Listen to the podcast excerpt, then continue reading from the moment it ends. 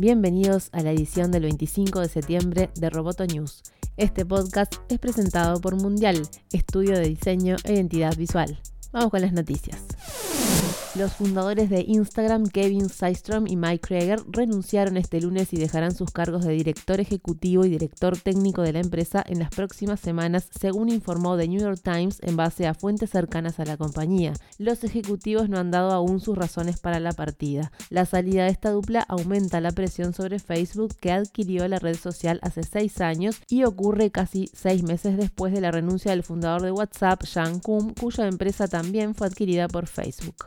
Tanto, Facebook inauguró Dating, la anunciada herramienta de la red social para conseguir pareja, y eligió a Colombia como laboratorio de la experiencia. Dating opera como una función opcional dentro de la aplicación para celulares de Facebook, pero con un perfil separado en el que se puede agregar fotos y seleccionar preferencias. El gerente de producto, Nathan Sharp, dijo a los medios que Facebook ve en los 200 millones de usuarios que se definen solteros una oportunidad increíble de continuar ayudando a la gente a construir relaciones significativas Colombia fue elegida por ser un país con buenos consumidores de tecnología, usuarios recurrentes de redes sociales y con inclinación por las aplicaciones para citas en línea.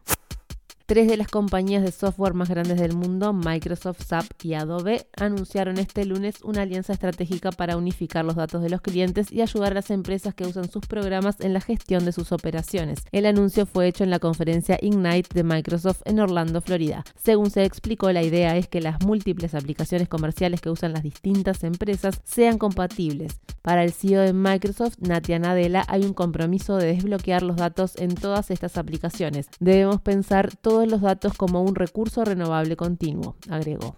Y como veníamos anunciando, comenzó el GX28, el principal evento de software de la región, liderado por Genexus bajo el lema The Power of Doing. El evento, que se extiende hasta el miércoles con más de 180 charlas y propuestas, fue inaugurado por su CEO Nicolás Jodal, quien dio por liberada la nueva versión Genexus 16, una versión actualizada del sistema. La compañía subrayó una mejorada experiencia multiusuario y destacó que a la interacción con apps móviles o web tradicionales se le suman chatbox, TV, voz y realidad aumentada, entre otros otras interacciones. Que Nexus 16 se integra con servicios de inteligencia artificial, Internet de las Cosas y en lo que respecta a servicios cognitivos y de aprendizaje automático, se anunció la inclusión de integraciones con los proveedores más importantes en el mercado de inteligencia artificial.